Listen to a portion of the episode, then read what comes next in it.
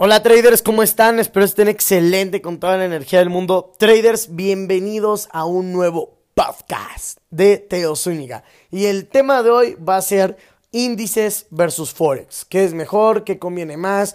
¿Y cuál ha sido mi experiencia operando esos, esos diferentes mercados? ¿Ok? Y bueno, vamos a comenzar con que Quiero que sepan que yo soy un trader de Forex. Yo la verdad opero más Forex que índices, pero eso no quita que yo no haga índices. De hecho, yo hago índices, le he enseñado índices a varios de mi equipo y han tenido excelentes resultados. ¿Qué es a lo que yo voy con índices? Miren, los índices dependen demasiado del broker en el que estés trabajando, el rendimiento o el apalancamiento en el cual puedas ganar un poco más o ganar un poco menos. Ahora, una ventaja que yo le veo a los índices contra Forex es de que los índices siempre van a la alza. Nunca vas a encontrar un índice que vaya a la baja. Por ejemplo, ahorita si observan el SP500, cuando ocurrieron las crisis, siempre cae, pero siempre que pasa la crisis recupera el mismo precio e incluso está más alto. Por ejemplo, si recuerdan el marzo del 2020, sí fue en enero, sí fue en marzo, cayó un gran porcentaje, no tengo idea cuánto cayó exactamente, pero como hace un mes, dos meses, en agosto, ya estaba recuperado en el precio y estaba un 5 o 10% arriba. Entonces, ¿qué es lo que yo quiero que ustedes entiendan con esto? Que los índices siempre van a la alza. Entonces, una recomendación, si tú eres un trader que quiere operar índices, busca el 80% de tus oportunidades a compra y 20% de tus oportunidades a venta.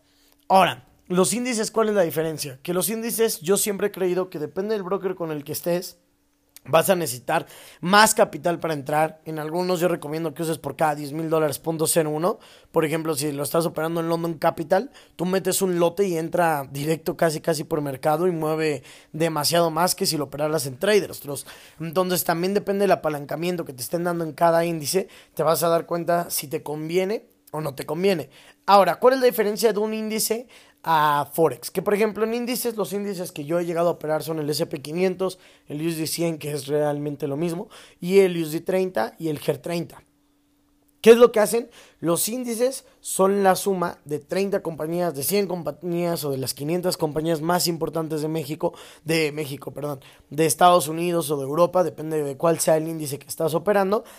Y gracias a eso van a identificar si está subiendo o está bajando. ¿Por qué no me gusta operar tanto índices? Porque ustedes los que me conocen tengo yo una estrategia basada en correlaciones. Entonces es muy, muy difícil, la verdad, estudiar una correlación de un USD30, un ejemplo. Porque tendría que estudiar cada compañía una por una, las 30 compañías, para ver cuál es la que está subiendo y cuál es la que está bajando. ¿Ok? En cambio, una de SP500 tendríamos que estudiar el promedio de las 500 compañías para crear una correlación y darnos cuenta si el mercado va a ir a la alza o va a ir a la baja. En resumen, quiero que entiendan que cuando tú estés operando índices, los índices siempre van a ir al alza. Significa que yo, si fuera a operar índices, ¿qué es lo que prefiero? Yo prefiero comprarlos en acción. En este caso, en México se pueden comprar en GBM, que es Grupo Bursátil México. Y si tú los compras ahí, pues tú compras, te olvidas del dinero y en 5 o 10 años siempre vas a ver una rentabilidad. Ventaja de los índices es de que, por ejemplo, el SP500, si no me equivoco, en los últimos 35, no sé si son 35 o 15 años, solo estoy seguro que acaba en 5, ha dado una rentabilidad promedio del 17% anual.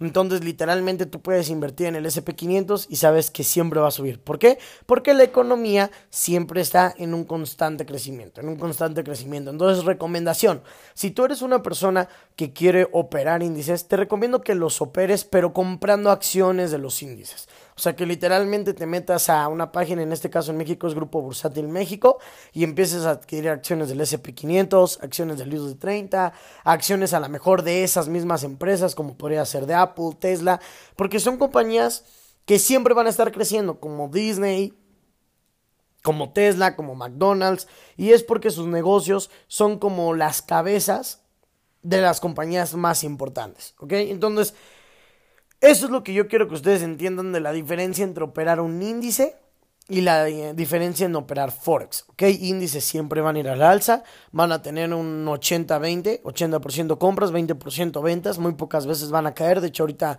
están cayendo, pero va a ser una pequeña corrección porque normalmente los índices respetan mucho la teoría de ondas de Elliot y como se acuerdan bajó en el COVID-19 en marzo, se recuperó Brain Kiven, subió un poquito más, normalmente siempre sube a un menos 27 del Fibonacci y luego vuelve a caer aún más que antes para después volver a dar el golpe. Entonces estén preparados en índices, se viene una caída, pero después se va a venir otra vez una, un movimiento al alza y va a seguir subiendo. Obviamente recuerden que si quieren aprender más de esto, estamos lanzando el reto de Descubre el gestor que llevas dentro. Va a iniciar el 16 de noviembre eh, las plazas y se van a acabar el 23 de noviembre. Así que obviamente si quieres saber también más sobre esto, te vamos a enseñar cómo convertirte en un gestor y eso te va ayudar bastante a entender esto un poquito más. Ahora, ¿por qué yo hago Forex? Porque yo creo que Forex es un mercado más, más, ¿cómo se llama? Más fácil de operar en el tema de, de intraday. Podemos estar haciendo más operaciones intraday.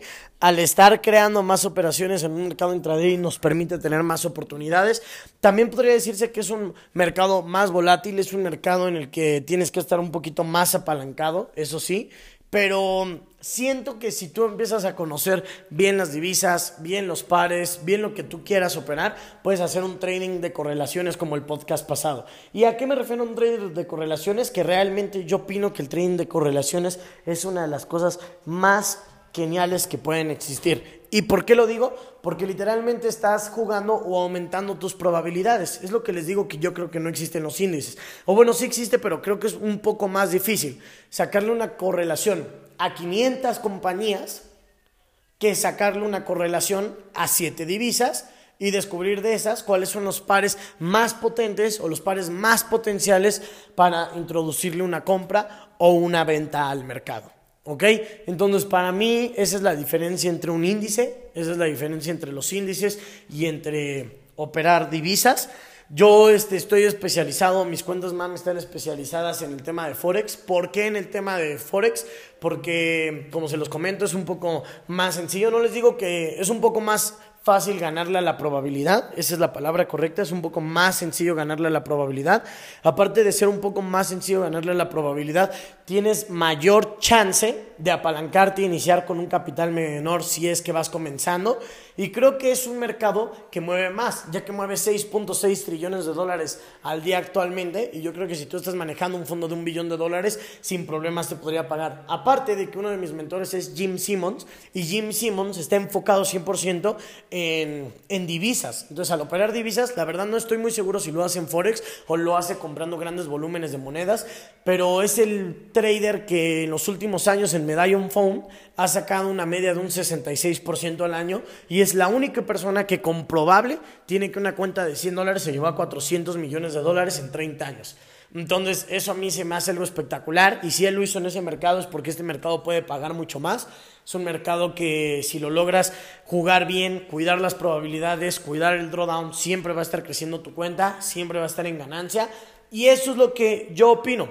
Tienes que tener mucho cuidado con los brokers, como lo hablamos en los últimos podcasts. Tienes que tener mucho cuidado en saber dónde inviertes tu dinero, igual como si lo hicieras en acciones, pero este es, este es mi consejo. Si vas a invertir en acciones, mejor compra las acciones y déjalas correr a largo plazo ya sabes que el SP500 maneja una media del 17.5% al año, siempre. Ahora, si compras en crisis puede ser que ganes más. Por ejemplo, siempre trata de comprar acciones cuando veas que están bajando en el gráfico y esas sí déjalas a largo plazo y el Forex te pueden funcionar para un tipo de trading intraday. Yo en lo particular no soy muy creyente del swing trade, del swing trade en Forex por una razón, porque yo creo que el mercado de las divisas es muy manipulable. Entonces, un ejemplo, ¿qué está pasando ahorita con las elecciones de Trump? Todos los dólares se fueron súper positivos. El dólar se fortaleció. Entonces, este, aunque puede ser algo predecible, siento que si al presidente le da COVID, o por ejemplo en la Libra, si el primer ministro se muere o la reina se muere, o cualquier cosa de esas que pase, afecta demasiado una divisa. Y si la traes a largo plazo y traes una venta muy fuerte, ese fundamental puede subir 100, 300 pips una divisa.